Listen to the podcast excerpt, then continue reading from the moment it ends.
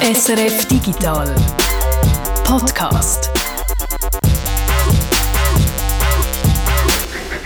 Es ist Freitag, der 26. Mai. Das ist der Digital Podcast und ich bin der Jörg Tschirr. Und ich bin Tanja Eder. Letzte Woche ist es bei uns ja um Achterbahnen gegangen. Jörg, hast du gewusst, wo gerade die höchste Achterbahn der Welt entsteht? Saudi-Arabien. Dass es Saudi-Arabien ist, habe ich nicht gewusst. Das erstaunt mich jetzt auch nicht so sehr, weil aus Saudi-Arabien, da hört man in letzter Zeit von vielen verrückten Projekten, denke ich. Ja, ein Projekt ist eben ein riesiger Vergnügungspark und dort drin soll der Falcons Flight stehen, also der Falkenflug.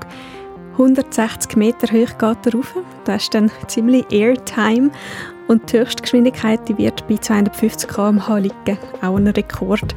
Gebaut wird das Ganze von einer Firma aus Liechtenstein. Das tönt, äh, ich kann mich nicht ganz entscheiden, ob ich soll sagen aufregend oder unheimlich. Ich einige mich jetzt mal auf aufregend. Aber Tanja, diese Woche geht es hier gar nicht um Achterbahnen, sondern um ein anderes Projekt von Saudi-Arabien, nämlich um das Gaming. Ja, stimmt. Danke, das hätte ich fast vergessen. Es geht um Gaming. Ja, Saudi-Arabien hat einfach so viele verrückte Megaprojekte am Laufen, dass man ganz schnell abgeschweift ist. Hast du zum Beispiel gewusst, dass Saudi-Arabien ein Ski-Resort baut? Also nicht so eine kleine Halle, wie es in Dubai gibt, sondern für aussen Schnee auf dem Sand. Ah, Sch Schnee auf dem... Wieso das? Nein, Tanja, jetzt bist du wieder abgeschweift. Konzentriere dich, Tanja. Fokus auf Games. Games made in Saudi-Arabia. Weißt du was? Ich gebe dir einfach noch ein bisschen Zeit, um in dich zu gehen, zum Fokussieren. Und wir fangen mal mit einer Meldung zu Meta an, einem Mutterkonzern von Facebook. Und wenn wir mit der durch sind, dann geht es ab in die Wüste. Alles klar, machen wir so. Games, Games. Fokus, Tanja, Fokus. Und während sich Tanja ganz fest auf ihren Beitrag konzentriert, geht es hier wie versprochen mit einer Meldung zu Meta weiter. Meta muss nämlich einen Bus zahlen. Und Guido, du hast dir das mal genauer angeschaut. Ich habe es mir genauer angeschaut und je genauer man sich anschaut, desto verwirrter wird man, weil es ist dann in den juristischen Details schnell sehr, sehr, sehr kompliziert. Darum schlage ich vor, wir gehen so wenig wie möglich auf die ein und finden so äh, auf der höchstmöglichen Ebene ja, was ist eigentlich das Problem, oder? Das Problem, wo jetzt schon seit zehn Jahren fast verhandelt wird, oder? Und was mehrere Gerichtsprozesse gegeben hat und so. Die Grundlage ist, dass wir Dienst haben von amerikanischen Firmen, die auch in Europa angeboten werden. Oder? Und Social Media, Facebook, äh, Meta ist so einer von denen. Das bedeutet, dass Daten von europäischen Bürgerinnen und Bürgern in die USA überwandern, weil halt mindestens ein Teil der Server von Meta in den USA stehen. Und dann fragt man sich in der Europäischen Union, ja, gelten dann die Datenschutzgesetze, die ich da für mich eigentlich gelten, gelten die dann dort auch, oder? Für die Daten, die dort sind. Und nach, ähm, äh, nach dem Skandal, nach dem Abhörungsskandal, den Edward Snowden aufdeckt hat, haben die Europäer gefunden, oh, ja, offenbar in dem Fall nicht, oder? Wenn da jetzt die Daten von europäischen Bürgerinnen und Bürgern auf Amerika überwandern und dann die amerikanischen Geheimdienste das Recht haben, legal auf die Daten zuzugreifen, dann sind offenbar europäische äh, Daten nicht so gut geschützt, wie sie wären, wenn sie in Europa bleiben wären. Das ist so das Kernproblem, oder? Das Problem hat man dann eigentlich versucht zu lösen, indem man so juristische Pflasterli oben drauf gemacht hat, oder? Und gesagt hat, also gut, wir dürfen die Daten dort über tun von Europa in die USA, aber es müssen dann gewisse zusätzliche Schutzmechanismen greifen. Das ist so das was dann äh, Europa und die USA ausgehandelt haben untereinander. Da hat es zuerst, hat's, glaube äh, Privacy Shield geheißen und nachher hat es irgendwie nochmal irgendwie anders, hat so verschiedene Namen gegeben, verschiedene Abkommen und das Problem ist dann dass die einfach regelmäßig wieder vor Gericht gezogen worden sind und dann vor Gericht wieder durchgefallen sind offenbar lange das irgendwie einfach nicht. Einmal das, was man bis jetzt gehabt hat. Man hat immer wieder haben irgendein Gericht, zum, zum Teil bis eben zum Europäischen Gerichtshof, hat dann festgestellt, ja, man hat da zwar irgendetwas ausgehandelt, aber das lange nicht, um einem europäischen Gesetz Genüge zu tun. Das Pflasterli hat nicht fest genug gehabt. Ja, genau. Es war so eines von diesen blöden Pflasterli gewesen, wo kaum wird ein bisschen feucht gerade abgeht, oder? so, so kann man es eigentlich beschreiben. Und äh, das ist jetzt eigentlich im, so im vereinfachten Sinn wieder passiert. Oder? Und was jetzt noch dazu kommt, um das Ganze eben kompliziert zu machen, ist, dass wenn ich jetzt einmal sage USA und Europa, dann ist Europa redet dann nicht mit einer Stimme, sondern wir haben einerseits äh, europäische Regelungen, europäische Datenschutzgesetze, dann haben wir europäische Datenschutzbehörden und dann haben wir jeweils in den einzelnen Ländern von Europa noch Datenschutzbehörden und dort gibt es eine, die ein bisschen anders ist als alle anderen und das sind die jetzt Irland. Und Irla Irland hat das so als Geschäftsmodell entdeckt für sich, schon vor vielen Jahren, dass man kann halt ein bisschen weniger streng sein mit den Datenschutzauflagen als alle anderen europäischen Länder und wahrscheinlich mit wegen dem sind halt all die grossen amerikanischen Firmen, ihre jeweilige Vertretung in Europa ist dann in Irland angesiedelt. Das ist bei Meta so, aber das ist zum Beispiel auch bei Twitter oder äh, bei, anderen, bei anderen so.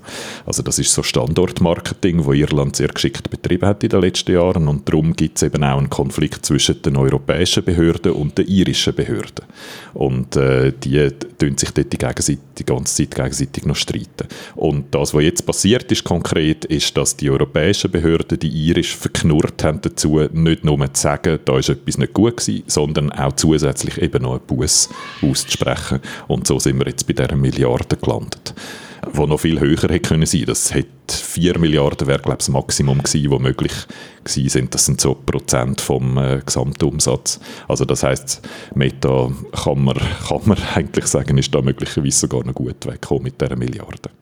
Es sieht man in Europa die europäische Datenschutzgrundverordnung hat, wo ja gerade solche Sachen so ein bisschen genauer kontrolliert, heisst ja immer die irische Datenschutzbehörde, dass sie so ziemlich eine zahnlose Angelegenheit. Da ist der Fall jetzt also nicht unbedingt der Beweis dafür, dass dann plötzlich Zähne wären gewachsen, sondern Irland hat wieder dazu müssen gebracht werden, da etwas zu machen. Ähm, sie haben sich eigentlich, man kann das glaube ich so sagen, so lange wie es geht, dagegen gesträubt, äh, die Zähne auszupacken und zuzubeissen. Und äh, was dann so Kritiker, langjährige Kritiker von Meta im Speziellen und auch Irland, der irischen Datenschutzbehörde, wie eben der Max Schrems, der einer von denen ist, der ähm, immer wieder Prozess angestrebt hat gegen Meta, was die besonders hässig macht, weil jetzt, wer kommt jetzt die Buße über, die Milliarden? Iren. Also die, die sich dagegen gewehrt haben, zuzubeissen, die profitieren jetzt auch noch, äh, auch noch davon. Ähm, ja, no. Das ist jetzt so der, der Zustand. Meta findet das überhaupt nicht gut. Die fühlen sich sehr ungerecht behandelt mit dem Argument, ja, äh, man kann es, glaube ich, ein bisschen salopp so zusammenfassen, wir nicht, alle anderen auch. Also sie sagen im Wesentlichen, das ist sehr willkürlich, dass jetzt sie so eine hohe Buße zahlen, aber alle anderen, die auch Daten zwischen den USA äh, und Europa hin und her transferieren, unter eben diesen rechtlichen Grundlagen mit all diesen Pflasterli, ähm, wie das bis jetzt war, dass die alle nicht büßt werden. Also es wird da jetzt wieder so ein Zustand von Rechtsunsicherheit geschaffen. Wer, was gilt denn jetzt, oder? Gelten die, all die Abmachungen, die wir bis jetzt hatten, die gelten jetzt offenbar alle nicht. Meta muss einen Buß zahlen, aber was ist denn mit allen anderen? Oder? Das ist jetzt alles wieder unklar. Das heißt, wie es jetzt weitergeht, ist interessant. Oder? Meta leitet natürlich Berufungen, die möchten die Milliarden nicht abdrucken, wenn es irgendwie geht einerseits und andererseits möchten die alle halt Rechtssicherheit oder die möchten wissen, was gilt. Und das ist jetzt im Moment unklar. Und es könnte sein, dass es im Sommer dann klarer wird, weil eben wieder Verhandlungen passieren zwischen den USA und, äh, Euro und Europa und man sich wieder überlegt, nochmal ein, ein dickeres Pflasterchen zu machen, das ein bisschen besser hebt, oder, um das, das Problem in den Griff überzukommen langfristig muss man eigentlich sagen, gibt es nur zwei Lösungen, die das wirklich würden beheben oder? Nämlich ein Angleichen vom amerikanischen, also europäischen Recht, dass halt der Schutz von Daten auf amerikanischen Servern etwa ähnlich ist wie in Europa. Das wäre etwas, was die Amerikaner müssten machen. Da können die Europäer einfach nur hoffen, dass es dort eine Verschärfung gibt. Ist, würde ich jetzt mal sagen, eher unrealistisch, dass man auf das hoffen kann. Und die andere Variante wäre, dass alle Konzerne nicht mehr Daten hin und her schieben, oder? Dass also Meta zum Beispiel europäische Daten ausschließlich in Europa und nach europäischem Recht würde abspeichern und das wäre auch sehr schwierig bis unmöglich. Oder? Das wäre vielleicht für jemanden, wenn es nur darum geht, wo sind jetzt deine Ferienfotos gespeichert, dann ist das vielleicht noch ein weniger kompliziert, als wenn es um internationale Finanztransaktionen oder so komplexere Datenverkehr geht. Also auch das ist eigentlich nicht eine Lösung, die wahrscheinlich in nächster Zeit irgendwie kommt und wo in einer globalisierten Welt, wo Daten frei umeinander fliegen überall, wahrscheinlich nicht anzustreben ist. Oder? Das heißt, jetzt ein, ein grösseres Pflaster machen, das besser klebt, ist eigentlich die einzige Lösung und auf das müssen wir jetzt warten. Du hast am Anfang gesagt, das Ganze ist eine ziemlich juristische Angelegenheit und bleiben wir doch gerne im Legal Corner. Es gibt nämlich noch etwas, wo vielleicht der Gericht in Zukunft wird beschäftigen. Diesmal betrifft es die Schweiz. Hier soll nämlich ein Leistungsschutzrecht eingeführt werden. Ja, jetzt kommt auch bei uns das berühmte Leistungsschutzrecht. Das ist etwas, was man bis jetzt eher so aus der deutschen und der europäischen Diskussion kennt hat. Und es geht im Wesentlichen darum, dass äh, Leute Inhalt produzieren, äh, zum Beispiel eine Zeitung schreibt einen Artikel und dann gibt es Suchresultate, wo dann äh, der Artikel auftaucht und wo aber in den Suchresultaten dann schon ein bisschen etwas von dem Artikel drin steht. Und nicht nur das, sondern auch, es hat dann noch eine News-Anzeige, wo dann noch ein bisschen mehr von dem Artikel drin steht. Und ähm, vor allem auf der Seite von denen, die die Inhalte schreiben, gibt es immer wieder mal so das Gefühl von, hey, wir machen da Content und ihr zügelt sozusagen das Geld dafür ab, wo äh, wir eigentlich gerne gehabt hätten. Ähm, das heißt, Verleger in der Regel möchten Geld dafür, dass ihre Inhalte bei Diensten wie Google oder Facebook angezeigt werden. Die Diskussion ist komplex, weil es auch in der Regel unter den Verlegern keine Einigkeit gibt, wie hoch dann der Verlust zu beziffern wäre, wo sie da äh, möglicherweise erleiden, weil es natürlich nicht so einfach ist. Oder? Es, natürlich wird dort Inhalt angezeigt, aber das generiert auch Traffic, wo dann auf ihre Websites kommt, wo sie dann wieder können über Werbung ähm, zu Geld machen Also das ist wie ein bisschen unklar, wer jetzt eigentlich genau wie viel Geld verliert. Oder? Aber die Verleger sind natürlich grundsätzlich seit 10, 20 Jahren hässig auf Google, weil die einen grossen Teil vom Werbemarkt sich abgrast haben, wo traditionell äh, bei den Verlegern war, früher. Ähm, und von dem her gibt es da einfach die Unstimmigkeit Möglichkeiten. Und jetzt kommt in der Schweiz im Lauf so vom äh, Urheberrecht, äh, wo jetzt revidiert wird, äh, ist jetzt die Idee ähm, umgesetzt worden und äh, der Bundesrat hat jetzt einen Vorschlag gemacht, wie man das gerne hätte und das geht jetzt in die Vernehmlassung. Es haben schon verschiedene Leute, Twitch zum Beispiel ähm, oder äh, die digitale Gesellschaft haben schon dagegen protestiert. Es gibt allgemeine so von gerade jetzt so digitalerer Seite in der Regel immer Kritik an dem Leistungsschutzrecht, weil man eigentlich Angst hat davor, dass dann einfach die grossen Medienkonzerne von dem profitieren und ähm, ihre Macht äh, noch festigen gerade die grossen Medienkonzerne sind ja am Wachsen. Es gibt allgemein so eine Zentralisierung im, im Mediengeschäft, wo immer mehr in der Hand von wenigen ist und äh, das könnte noch verstärkt werden durch so ein Leistungsschutzrecht. Das ist aber ein bisschen unklar. Und so wie wir es in der Schweiz wollen machen, laut äh, wie es der Bundesrat jetzt vorgeschlagen hat, ist, dass es so eine Art Verwertungsgesellschaft gibt das kennt man eigentlich bei der Suiza. Oder die Suiza sind ja die, die Geld einziehen für die Musikerinnen und Musiker. Wenn irgendwo ein Song im Radio gespielt wird, dann kommt, muss das Radio der Suiza ein bisschen Geld geben und die Suiza tut das Geld dann an die Musikerinnen und Musiker verteilen. So funktioniert es dort und genau gleich man, möchte man das jetzt bei dem Leistungsschutzrecht machen. Google und Meta und so müssen dann Geld abdrucken an die Ver Verwertungsgesellschaft, je nachdem, wie oft sie etwas in ihren Suchresultaten oder auf ihren ihren Feeds anzeigen und die sorgt dann dafür, dass nicht nur der Tagi und äh, die NZZ und so Geld bekommt, sondern auch der, ich erfinde jetzt etwas, der oberglarnerische Bote. So, dass auch die Kleinen äh, fair, fair behandelt werden. Wenn man mich jetzt fragen und äh, niemand fragt mich diese Sache, aber trotzdem, ich finde, es ist ein total falscher Ort angepackt es ist ja nicht, dass Google Suchresultate würde Views wegnehmen von den Artikeln. Niemand geht dort Zeitung lesen. Was ja eigentlich das Problem ist, ist, dass Google und auch Facebook zum Beispiel den Werbemarkt quasi unter sich haben können aufteilen und die Werbeanzeigen äh, für sich abgreifen. Und es Problem ist ja eigentlich, dass die Google, Facebook personalisierte Werbung können anzeigen können, weil sie viel Daten sammeln von einem, während das Zeitungen nicht können. Und wahrscheinlich müsste man den Hebel, wenn man gleich lange Speise jetzt möchte, eher dort ansetzen, oder? Dass du willst schauen, dass äh, zum Beispiel die Daten nicht gesammelt werden können, die man braucht für personalisierte Werbung. Und das hat ja gerade den schönen Vorteil, dass man noch das erste Problem, das wir im Legal Corner hier haben besprochen haben, mitgelöst hat, wenn ihr keine Daten könnt sammeln könnt. Dann könnt ihr auch keine auf die Server nach Amerika fließen, wo sie dann von den Geheimdiensten könnten gesehen werden. Also, das ist natürlich, ich wüsste jetzt auch nicht, wie so eine Lösung sollte gehen, aber ich habe einfach das Gefühl, hier setzt man vollkommen falschen Ort an. Die Kritik gibt es, oder? Und was zusätzlich noch dazu kommt, ist, dass es glaube ich, auch nicht mehr so leicht ist, wie auch schon generell über Werbung Geld zu verdienen, wenn man Content macht. Also nicht nur für Verleger, sondern auch für die Grossen. Oder? Also es gibt so viel Werbung auf dem Internet, dass einfach Werbung wie von allen ignoriert wird.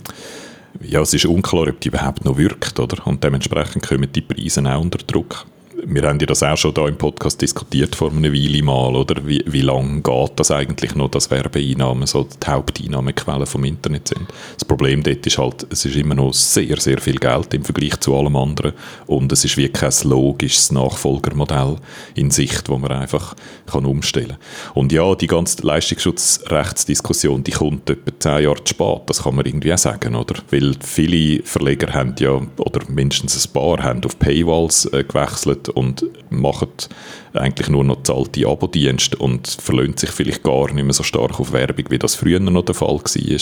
Also das ist von dem her für sie auch weniger, weniger relevant. Und eben, es gibt auch, je nach Land ist zum Teil dann auch diskutiert worden, dass es eben nur das, was bei Google News angezeigt wird, überhaupt betroffen ist, oder? Und das, was in den Suchresultaten angezeigt wird, genau eben nicht. Und das ist dann natürlich viel weniger im Vergleich, oder? Was dort, was dort dann noch hängen bleibt ich habe jetzt in der Botschaft vom Bundesrat noch nicht gelesen, um wie viel Geld es eigentlich geht, oder? Und das ist unklar. Also, was sich jetzt die Media oder der Oberglarner Bot äh, kann ausrechnen, wie viel da dann vielleicht zusätzlich in ihre Kassen reinkommen, ist völlig unklar, oder? Und es könnte durchaus sein, dass das auch so ein bisschen eine belanglose Summe ist dann schlussendlich.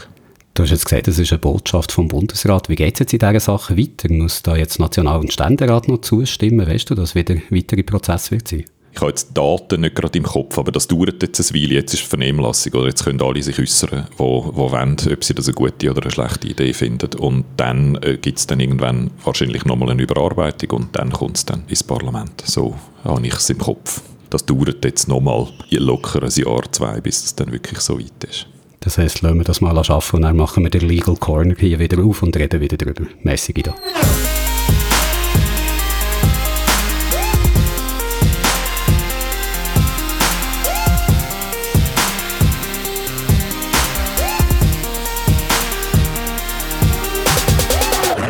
Und jetzt, Tanja, jetzt kommen wir zu den Games Made in Saudi Arabia. Ich hoffe, du bist jetzt genug in die Gang und parat für einen Beitrag. Saudi-Arabien möchte ein globaler Gaming-Hub werden. Bis 2030 wollen sie eine florierende Game-Industrie aufbauen. Das Budget dafür 38 Milliarden Dollar. Also ich merke, du bist mehr als parat für diesen Beitrag, aber fangen wir doch zuerst mal mit einem kurzen Länderprofil für Saudi-Arabien einfach um die wichtigsten Eckdaten noch mal so ein bisschen aufzufrischen, falls die letzte Geostunde doch schon länger her ist. Saudi-Arabien, das ist das grösste Land auf der arabischen Halbinsel. Wer jetzt nicht weiß, wo Saudi-Arabien ist, muss einfach einem Muslim zuschauen beim Betten. Die beten nämlich immer nach Mekka und das liegt in Saudi-Arabien. Die Hauptstadt ist Riyadh, die zwei anderen bekannten Städte sind Jeddah und Medina.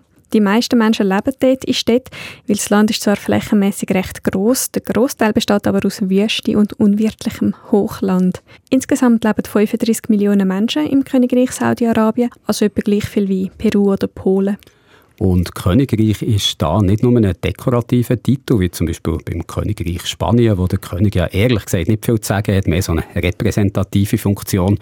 Äh, Grüß August, sagt man so jemandem, glaube ich, aber zurück in die Wüste. Der König von Saudi-Arabien, der ist nämlich alles andere als ein Grüß August. Der hat tatsächlich noch eine richtige Herrscherfunktion.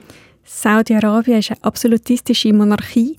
Das heißt, das Königshaus hat dort wirklich auch die Macht. Der König der heißt Salman ibn Abd al-Aziz al-Saud. Seit 2015 wird das Land aber hauptsächlich vom Kronprinz Mohammed bin Salman mit Spitznamen MBS regiert, der auch Premierminister ist. Dass die Regierungsform absolutistisch ist, das zeigt sich auch bei den Menschenrechten. Dort landet Saudi-Arabien immer wieder auf den allerhintersten Rängen. Und bekannt ist Saudi-Arabien nicht nur wegen seinem schlechten Abschnitt, wenn es um die Menschenrechte geht, sondern vor allem auch wegen seinem Ölreichtum. Saudi-Arabien und sein Königshaus ist extrem reich, dank dem Öl, das es dort gibt. Wenn man das BIP pro Kopf rechnet, ist es etwa vergleichbar die UK oder Frankreich. Es liegt aber doch noch ein Stück hinter der Schweiz. Aber auf jeden Fall ist es so, dass das Land, wo ja nicht viel mehr hat als Sand, in den letzten 100 Jahren sehr reich wurde, ist eben dank dem Öl. Das Regime von Saudi-Arabien weiß aber, dass der Geldsäge ein Verfallsdatum hat. Irgendwann kommt vom Öl kein Geld mehr rein. Seit rund 50 Jahren versuchen sie darum, das Ölgeld zu nutzen, um ihre Wirtschaft zu diversifizieren. Das heißt, sie wollen Wirtschaftszweige aufbauen, die noch funktionieren und Geld einbringen, wenn es fertig ist mit dem Öl.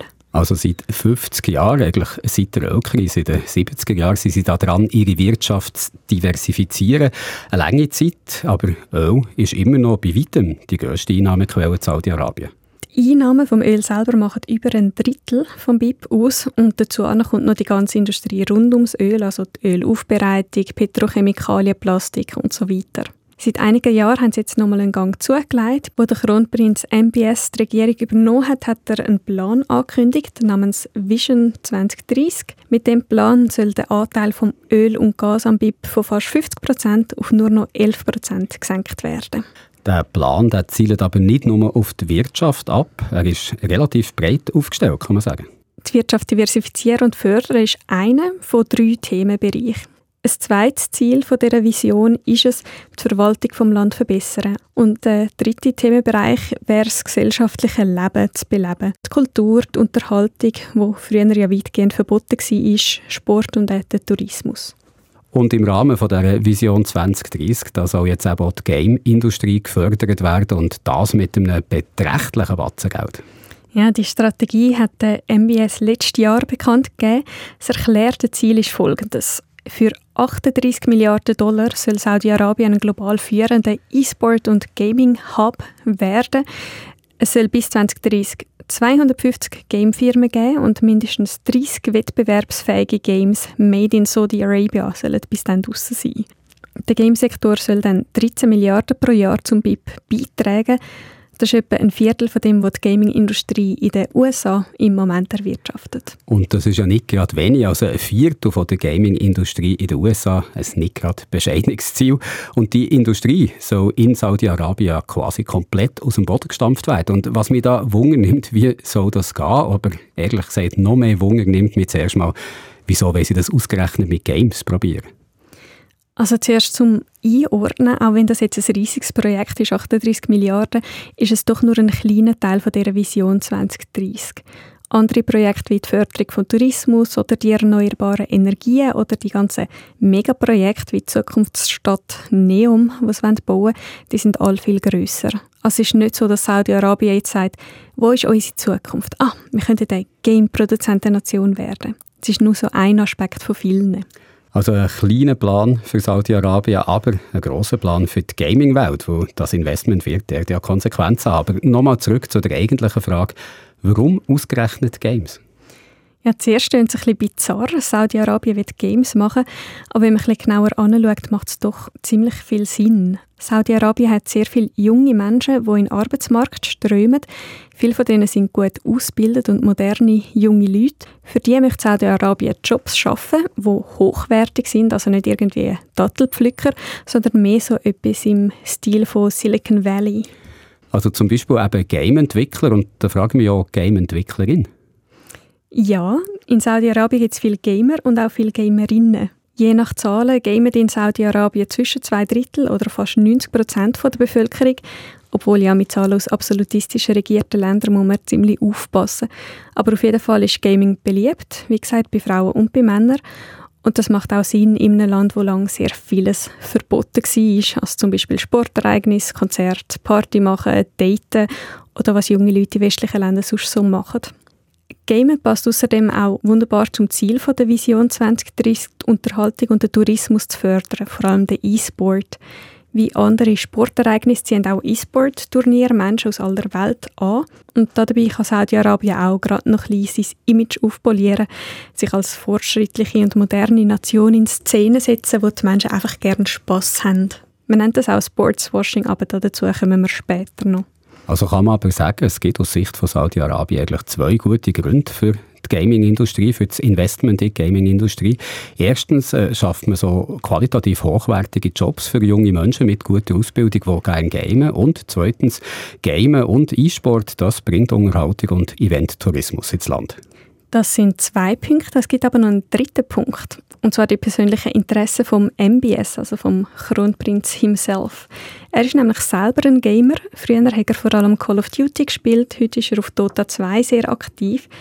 Es ist mehr oder weniger bestätigt, dass er auf Dota 2 Hunderttausende von Franken ausgibt, dass er Fan ist von den Anime Girls und dass er doch immerhin zu den Top 15% der Spieler gehört.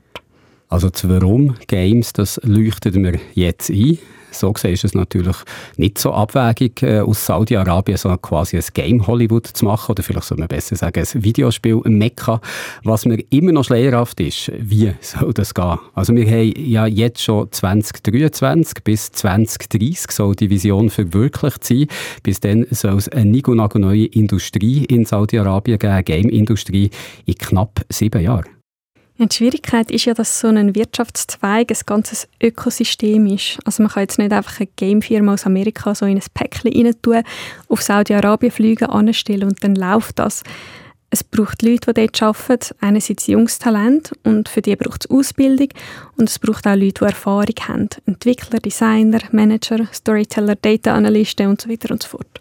Es braucht ein Netzwerk, Networking und dafür braucht es mehr als eine Firma, es braucht auch nicht nur Game Studios, es braucht eine ganze Value Chain, es braucht Tester, Publisher, lokale und internationale Konsumenten und so weiter und so fort.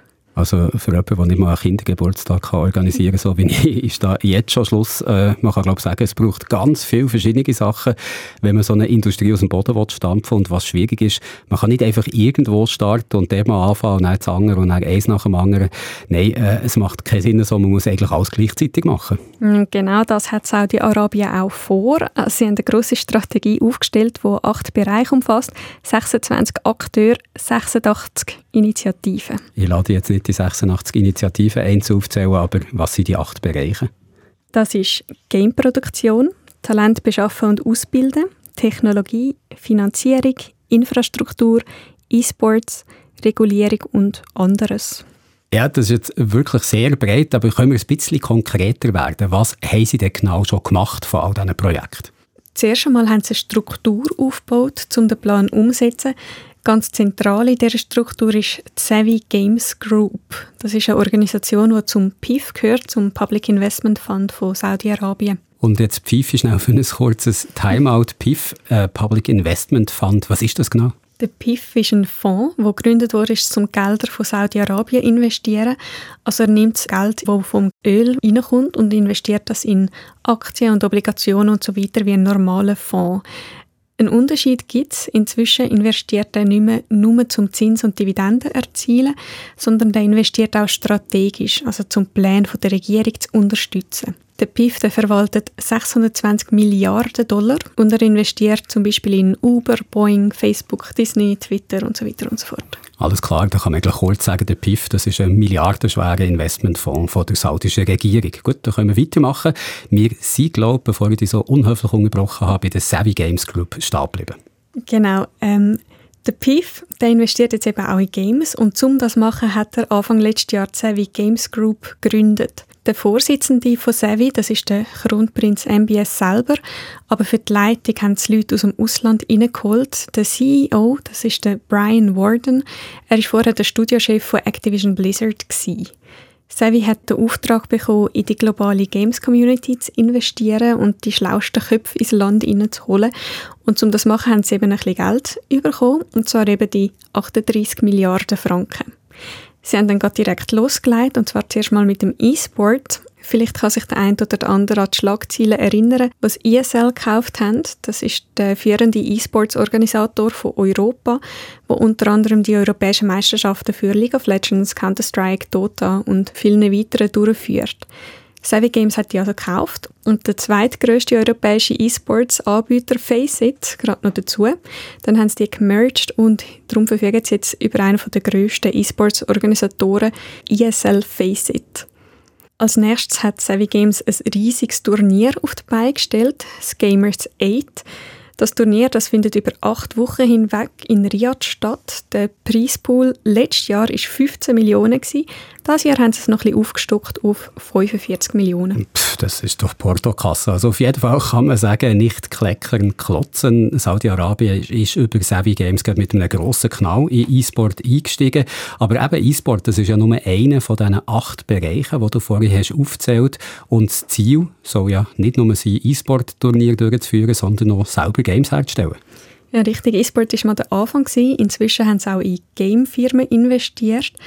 Der Plan ist, etwa 16 Milliarden Franken für kleine Beteiligungen auszugeben, 5 Milliarden für Industriepartner und 12 Milliarden für Käufe. Bei den Beteiligungen sind es schon ziemlich weit. Saudi-Arabien ist Aktionär von Tencent, Activision Blizzard, EA, Take-Two, Capcom, Nexon, Nintendo und Embracer.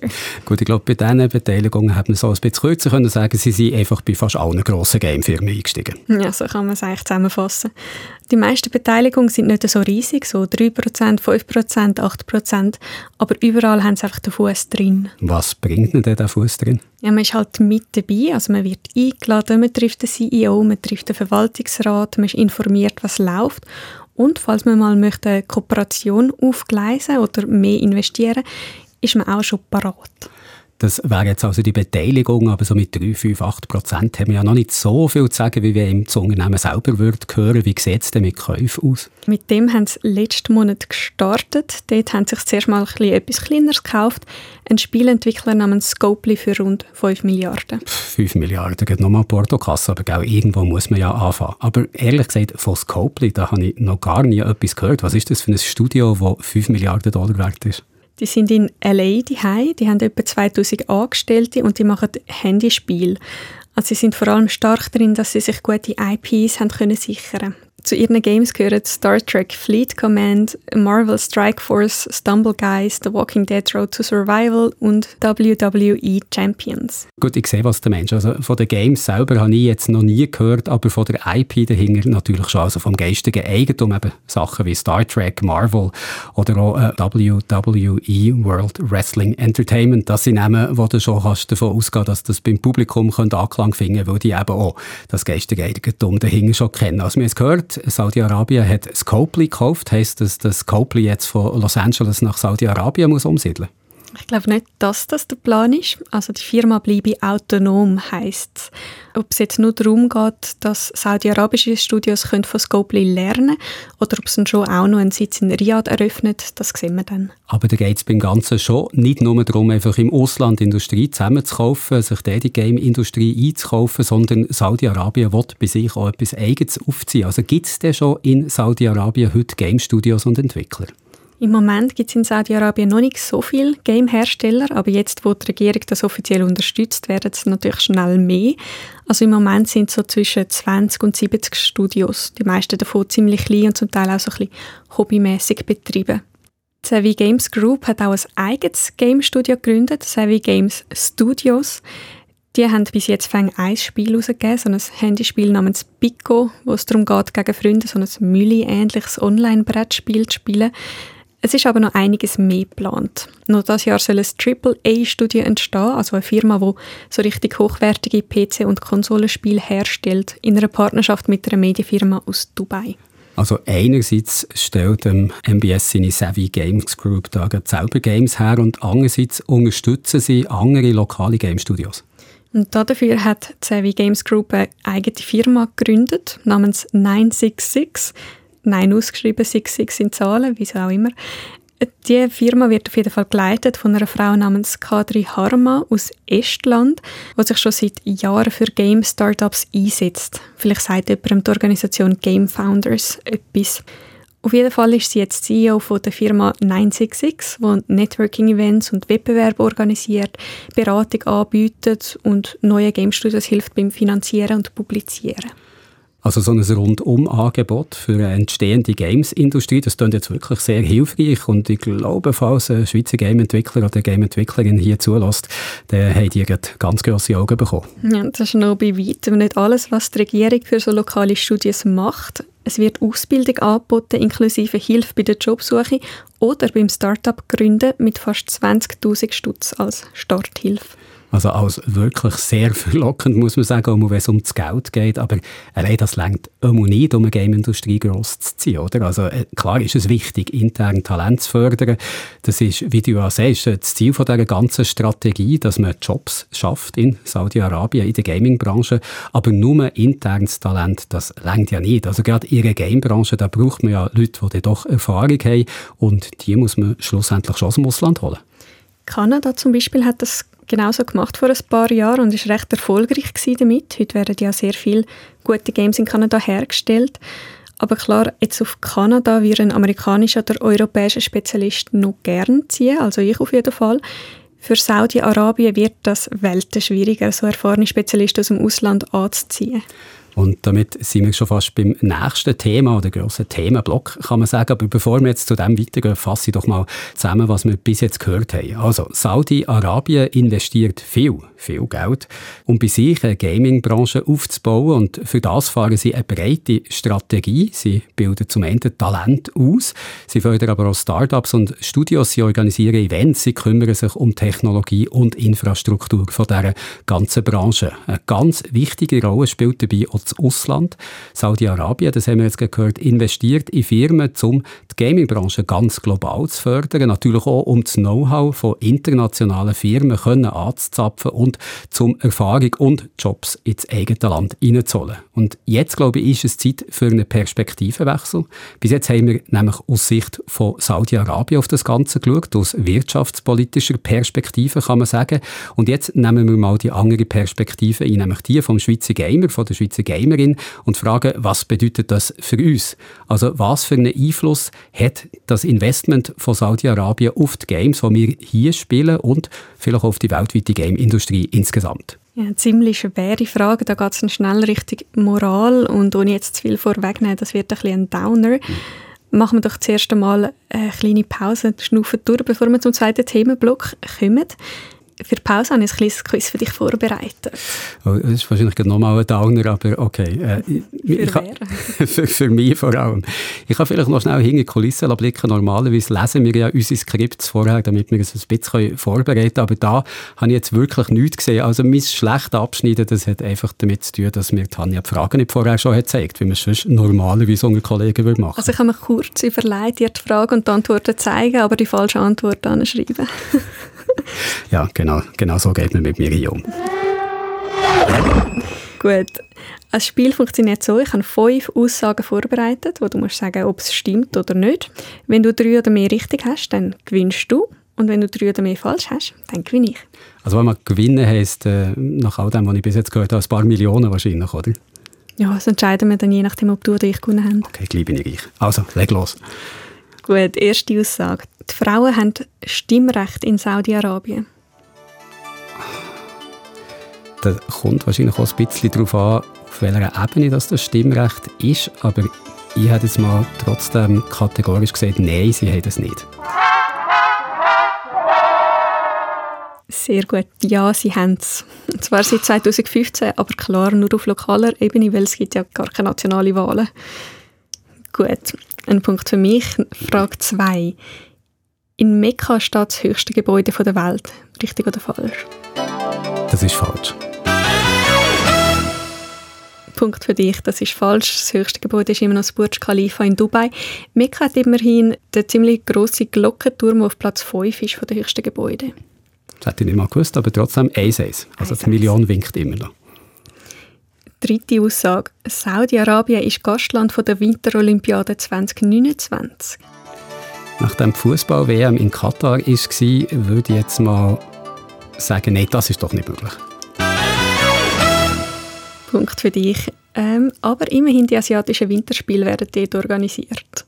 Es hat immer noch so eine Drei bei den Antworten, die mich so halb falsch aussehen. Gut, vierte Aussage.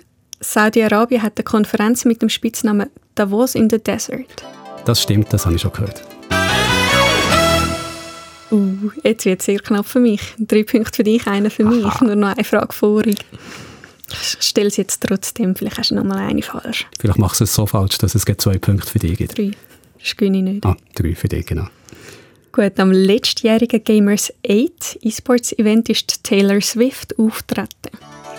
Okay, Taylor Swift ist eine der erfolgreichsten Musikerinnen. Saudi-Arabien holt sich gerne die grössten Namen ins Land. Taylor Swift ist sicher nicht abgeneigt, wenn man ein paar Millionen für das zahlen will. Darum sage ich mal, ja, sie war wirklich der. Gewesen. Ah, das wäre nochmal ein Punkt für mich, bringt ah. mir aber auch nicht mehr. Nein, Black Eyed Peas ist auftreten. Uh, nicht ganz die Anliege, die ich gedacht habe, ja. Gut, gratuliere zum Sieg. Yes, Fertig mit dem Geld. Du kannst mit positiver Stimmung in den zweiten Themenblock starten. Okay, das ist der Gewinn jetzt. Ja, das ist... Haben wir nicht so viel Mühe müssen geben. Das war sehr anstrengend. Oder? Wahnsinnig. Gut, dann bin ich gespannt, was du jetzt noch herausgefunden hast. Dass Saudi-Arabien da so gross einsteigt in der Gamebranche, das löst nicht gerade direkt Jubel aus in der westlichen Gamerwelt. Wo League of Legends vor drei Jahren verkündet hat, dass sie mit Saudi-Arabien eine Partnerschaft eingehen, haben sie das in weniger als 24 Stunden müssen wieder zurücknehmen, weil der Protest so groß war bei den Spielern, aber auch bei den Mitarbeitern. Grund dafür sind die Menschenrechtsverletzungen in Saudi-Arabien. Saudi-Arabien ist ein autokratisch regiertes Land, wie gesagt, wo das islamische Gesetz sehr strikt interpretiert und sehr streng durchgesetzt wird. Das heißt im Klartext, Frauen haben sehr wenig Recht. Für LGBTQ gibt es Todesstrafe. Kritiker werden eingesperrt und Journalisten manchmal mit der Kettensage zerstückelt. Und dann ist da noch die Versklavung von Gastarbeitern, das Vertreiben und Töten von lokalen Einwohnern die Megaprojekte bauen und noch der brutale Krieg in Jemen. Also muss man jetzt nicht der feinfühligste Mensch sein, um zu sagen, dass jetzt wirklich nicht die Geldgeber, die man gerne als Investor oder Sponsor will haben ja, und schon gar nicht als Organisator von einem Event, wie zum Beispiel ein E-Sport-Wettbewerb, wo man dann physisch dafür anreisen muss. Und es ist ja nicht nur so, dass die vom Geld profitieren, das man ausgibt als Fan oder respektive einnimmt als Firma. Man hilft ihnen auch, ihr Image aufzupolieren. Das nennt sich dann Sportswashing. Und das ist ja etwas, was man jetzt nicht nur von Saudi-Arabien kennt. Äh, das ist das Gleiche wie Katar oder Russland eine Fußball-WM organisieren oder China Olympiade. Und die Absicht dahinter ist natürlich überall die gleiche. Die Länder machen das, um im Ausland besser dazustehen, damit Medien über das berichten und man zuerst daran denkt, was für tolle äh, Sportspiele das, das waren. Und äh, dass man eben auch bei Saudi-Arabien mehr an die Games denkt oder an E-Sport als an die ganzen Menschenrechtsverletzungen oder oder zerstückelten Journalisten. Ja, das ist die Idee beim Sportswashing. Saudi-Arabien steigt darum auch gross ein beim Golf, beim Motorsport, beim Wrestling und beim Tennis und bei vielen weiteren Sportarten. Jetzt gerade ist ja der Fußball in den News, weil Saudi-Arabien den Messi einkaufen möchte. Der Cristiano Ronaldo spielt ja schon seit Anfang Jahr für ein saudisches Team. Das mit dem Messi habe ich auch gelesen. 400 Millionen pro Jahr weil sie für ihn zahlen. Ja, vielleicht sogar 500 Millionen habe ich letztens gehört. Aber jetzt schweifst du ab. Ja, das stimmt. Fokus, Fokus. Auf jeden Fall Sportswashing. Das ist Saudi-Arabien offenbar einiges wert. Ob Sportswashing beim E-Sport auch ein Ziel ist oder mehr so ein, ein schöner Nebeneffekt für Saudi-Arabien, das, das weiß ich nicht. Aber es ist sicher etwas, was die meisten im Westen eigentlich nicht möchten unterstützen. Gleichzeitig ist es halt so, die Saudi-Arabier, die haben mega viel Geld. Und im Gaming ist die Lage gerade nicht so rosig. Die Branche hat steigende Kosten und ein sehr hohes Risiko, wenn ein Game floppt. Noch schwieriger hat es der E-Sport im Moment. Der E-Sport ist einfach noch nicht profitabel und die Investoren, die vor ein paar Jahren äh, relativ optimistisch eingestiegen sind, ziehen sich jetzt wieder zurück, weil es einfach nicht das schnelle Geld war, das die einen offenbar erwartet haben. Saudi-Arabien kommt also mit seinem vielen Geld und dann bietet es erst noch ein sehr langfristiges Engagement, weil sie auch strategisch interessiert sind, daran, die Industrie zu fördern. Also die Firmen, kann man sagen, die sind zum Teil einfach auf das Geld angewiesen oder äh, können es brauchen, um sich abzusichern. Und es klingt vielleicht ein bisschen billig, aber ich glaube, man kann es ja schon sagen, Leute, die bei solchen Firmen ganz oben stehen, die können ja moralische Standards recht schnell vergessen, wenn sie dafür viel Geld können verdienen können. Ja, das ist eben schon so. Also nach dieser Sache mit dem Jamal Khashoggi, also der Journalist, der auf einem saudi-arabischen Konsulat in Istanbul umgebracht wurde, ist, da haben sich viele Firmen zurückgezogen. Also nicht nur die Game-Firmen, sondern generell alle Firmen, also die aus dem Silicon Valley und auch die aus der Schweiz. Und spätestens jetzt, so fünf Jahre später, sind die Firmen wieder voll mit dabei. CEOs loben den Startup-Spirit vom MBS und alle Politiker wollen dem MBS die Hand schütteln oder im Fall von Joe Biden einen Fistbump geben. Das ist ja etwas, was nicht ganz neu ist, dass man alte Versprechen auch sehr schnell kann vergessen kann, wenn es in Zukunft halt etwas nützt, die zu vergessen. Aber das wäre die eine Seite. Was ist denn mit den anderen? Also mit uns eigentlich, den Kundinnen, Kunden, die Gamerinnen, Gamer, würden die ein Spiel nicht einfach boykottieren, wenn es einem Regime gehört oder aus einem Land kommt, wo die Menschenrechte mit Füßen treten werden. Also bei League of Legends, das ist ja auch die gewesen, die schlussendlich die Unternehmensführung haben zurückpfeifen konnten. Ich glaube, was bei League of Legends passiert ist, das ist schon eher die Ausnahme, dass die Fans oder die Mitarbeiter Zusammenarbeit mit Saudi-Arabien so dauerhaft blockieren, das kann ich mir eigentlich nicht vorstellen. Das ist ein Stück weit halt auch die Outrage-Kultur. Das ist sehr unorganisiert und ein Stück weit auch unlogisch. Zum Beispiel hat es ja den Versuch gegeben, dass man das Harry Potter-Spiel boykottiert, einfach weil jemand davon profitiert hat, wo etwas gesagt hat, wo kritisch war gegenüber der LGBTQ. Saudi-Arabien hingegen ist nicht einfach kritisch, äh, sondern die peitschen die Leute aus und stecken sie ins Gefängnis. Manchmal richten sie sie hin. Trotzdem sieht offenbar niemand das Problem damit, das neue Zelda-Spiel zu kaufen, obwohl Saudi-Arabien über 8% der Aktien von Nintendo hat und damit am Gewinn mitverdient. Äh, darum nein, zurück zu der Frage. Ich glaube, ein Boykott der Fans ist kein ernsthaftes Risiko aus Sicht von Saudi-Arabien. Oh ja, merke, dass du mir jetzt auch noch das neue Zelda-Game hast verdorben. Aber äh, kommen wir zurück zu Saudi-Arabien und seinen Plänen. Also in dem Fall kann man es eigentlich schon so sagen, dass Saudi-Arabien seine Pläne kann verwirklichen in ausländische Firmen zu investieren und ein paar ausländische Firmen zu kaufen.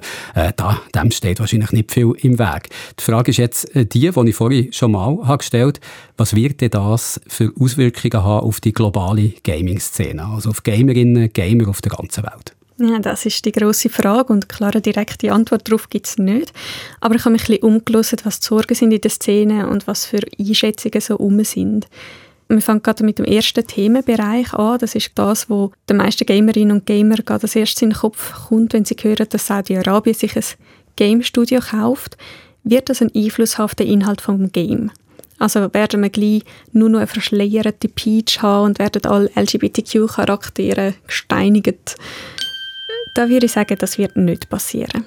Bei den Firmen, wo Sevi nur einen kleinen Teil der Aktien hat, zum Beispiel Nintendo, sowieso nicht. Aber auch bei den Firmen, die es kaufen, wie jetzt eben Scopely, glaube ich nicht, dass es so eine offensichtliche Zensur gibt. Und zwar, weil es dann eben vielleicht durch einen Backlash von den Spielern gibt.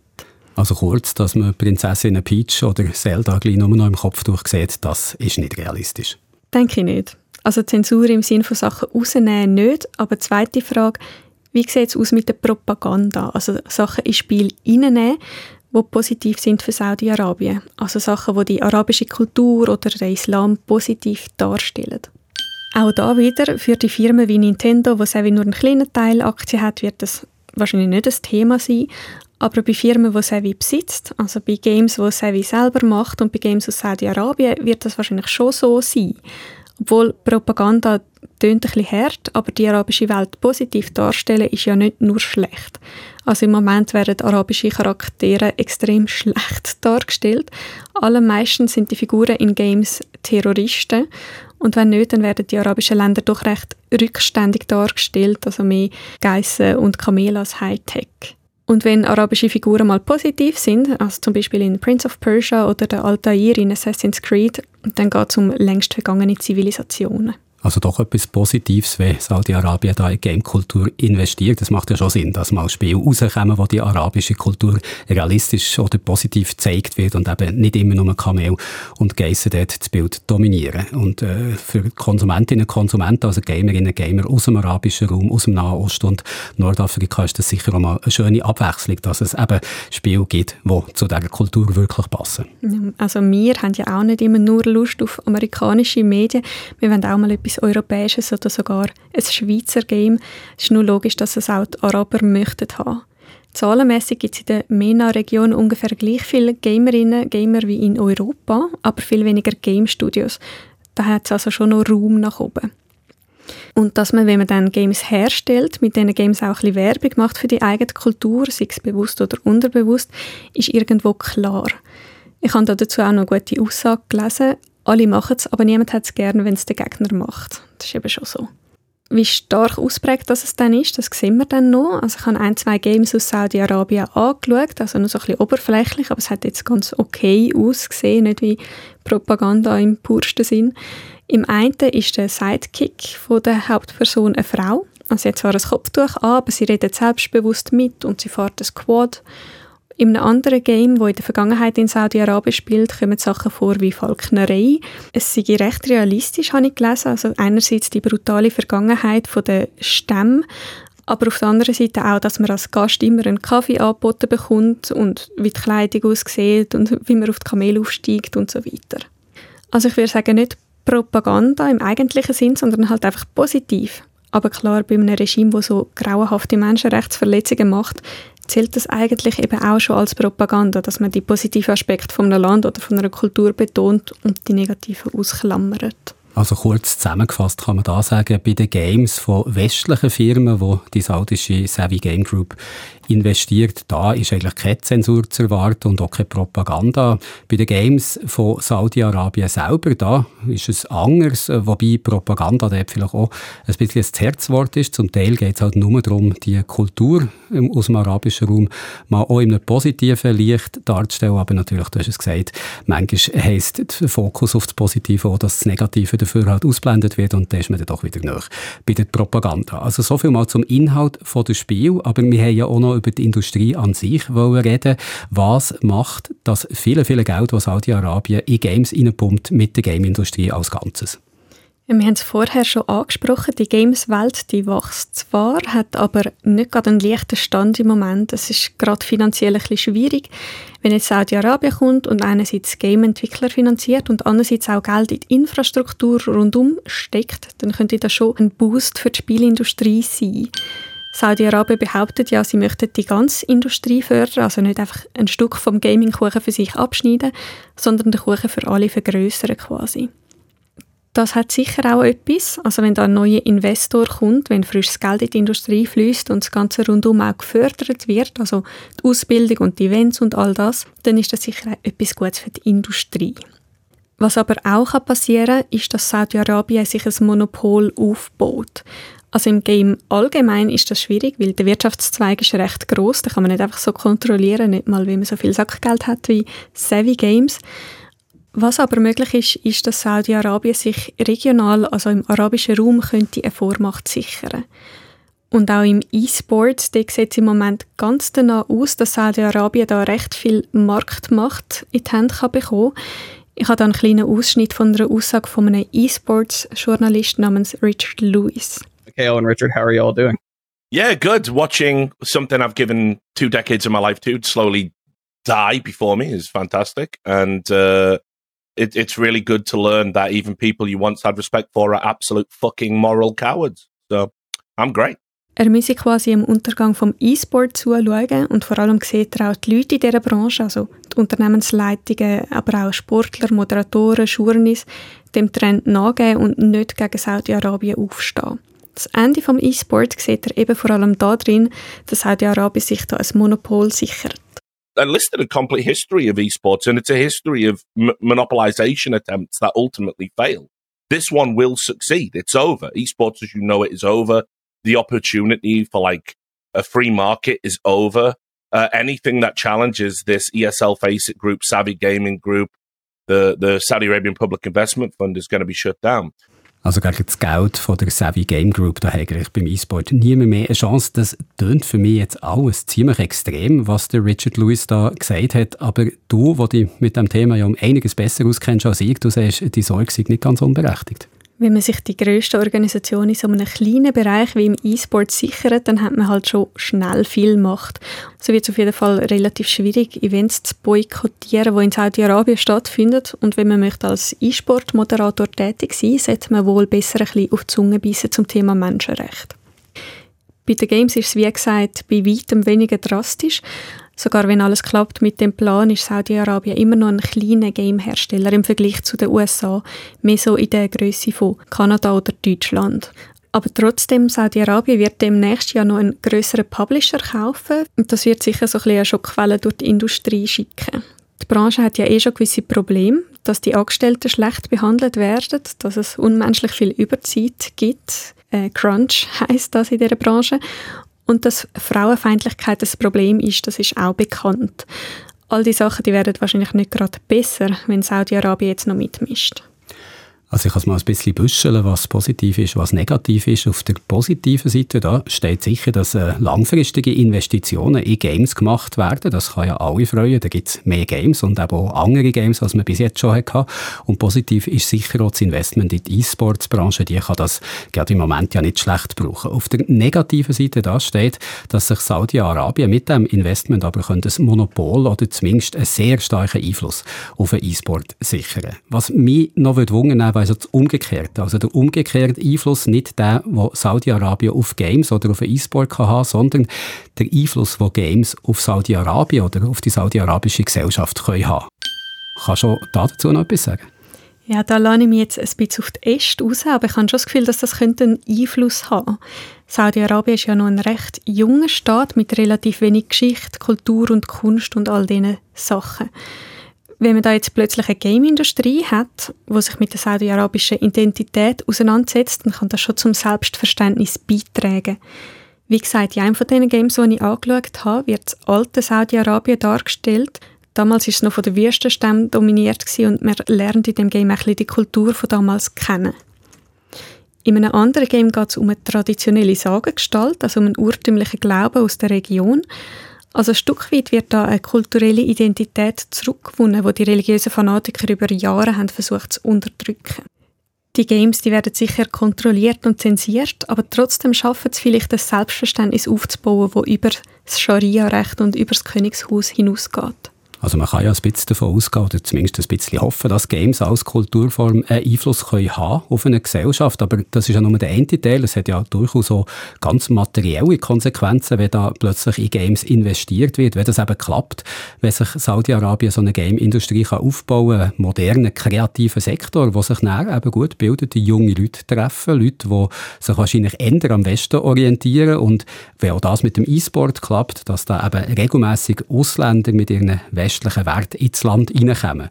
Da können wir doch schon ein bisschen davon ausgehen, dass auch das Saudi-Arabien so einen Push in Richtung westliche Werte geben könnte. Ja, da wird es richtig spannend.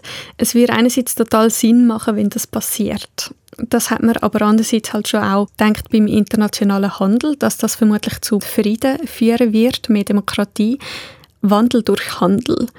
Aber das hat ja dann so ein bisschen so geklappt. Also gerade wenn man China anschaut, hat sich dort die Menschenrechtslage irgendwie nicht wirklich verbessert, trotz einem intensiven internationalen Austausch. Und genau wie China ist Saudi-Arabien auch autoritär regiert, sogar noch ein bisschen autoritärer, würde ich mal behaupten. Das heißt, die Meinung der Bevölkerung ist nicht so wichtig wie in einer Demokratie. Es wird jetzt nicht eine Volksinitiative geben, um die Frauenrechte zu stärken. Es hängt alles vom Autokrat ab, also vom MBS in dem Fall. Auch ein Autokrat ist zwar von ein paar Leuten abhängig, um seine Macht zu halten, aber eben nicht vom Volk, sondern vom Militär, von ein paar politischen Figuren. Und das sind typischerweise eher konservative Zeitgenossen. Und die werden von einem Stimmungsumschwung unter den saudi-arabischen Gamer wenig mitbekommen. Das wäre auf jeden Fall meine Einschätzung. Also so eher pessimistisch gesehen hat die Games-Industrie nicht so ein grosses Befreiungspotenzial in Saudi-Arabien. Es ist mehr so ein bisschen Brot und Spiele einfach. Ja, Brot und Spiele, Jobs und Unterhaltung. Es wird ja auch nicht gefragt, was die Leute wollen. Der Plan sind zwar positiv für die Leute, aber die werden nicht gefragt, es wird einfach gemacht. Und schon die leislichste Kritik, die wird unterbunden. Solange das gut läuft, ist das ja auch gut, aber wer weiß, das ist eben mit autokratischen Führern so ein das Problem. Das sind Menschen und man kann sie nicht einschätzen. Heute sind sie progressiv drauf und versuchen ihrem Volk ein besseres Leben zu schaffen. Morgen fangen sie einen Krieg an oder werfen alle selber denkenden Subjekte ins Gefängnis. Was helfen würde, wäre, wenn die Regierung ein bisschen weniger autoritär werden würde. Aber ich glaube, das passiert nicht. Die Regierung vom MBS ist zwar liberaler, aber kein Millimeter weniger repressiv. Also dann muss man es äh, realistisch glaub, so sagen, wenn man saudi-arabische Games kauft, in der Hoffnung, dass das die, Menschenrechtslage dort positiv beeinflusst, dann ist das wahrscheinlich nicht unbedingt die erfolgsversprechendste Strategie. Aber trotzdem hoffen darf man ja, hoffen, dass etwas geht, dass sich die Gesellschaft dort trotzdem langsam verändert. Das habe ich, glaube ich, richtig so zusammengefasst, oder? Ja, es gibt zum Anfügen noch einen weiteren offenen Punkt, und zwar, ob der ganze Plan mit der Game-Industrie überhaupt klappt. Es klingt zwar relativ gut ausdenkt, sehr ein umfassender Plan, aber es ist doch recht nah an einer Planwirtschaft. Und dort kann es dann schnell passieren, dass die Anreize falsch gesetzt sind und das Ganze in sich zusammengeht. Vor allem Spezialisten aus dem Ausland holen dürfte ein recht schwieriger Programmpunkt werden. Und nebendran laufen ja noch die ganzen anderen Projekte von Vision 2030, also die ganzen Megacities und was weiß ich alles. Wenn die scheitern, dann rückt die Games-Idee vermutlich auf der Prioritätsliste recht weit hinten. Also wir können auf jeden Fall gespannt sein, wie es weitergeht in Saudi-Arabien mit der Game-Industrie und mit der Game-Industrie weg Saudi-Arabien. Und kurzfristig können wir vor allem gespannt sein auf die nächsten Einkäufe, die Savvy Games Group da machen will. 13 Milliarden hat sie noch in der Porto-Kasse und das längt glaube ich schon um eins oder wahrscheinlich sogar mehrere Studios können zu kaufen. Ja, also für die ganz grossen wie Activision Blizzard oder EA lange es nicht. Aber so Capcom, Konami, Embracer oder auch Ubisoft, das würde gut drin liegen.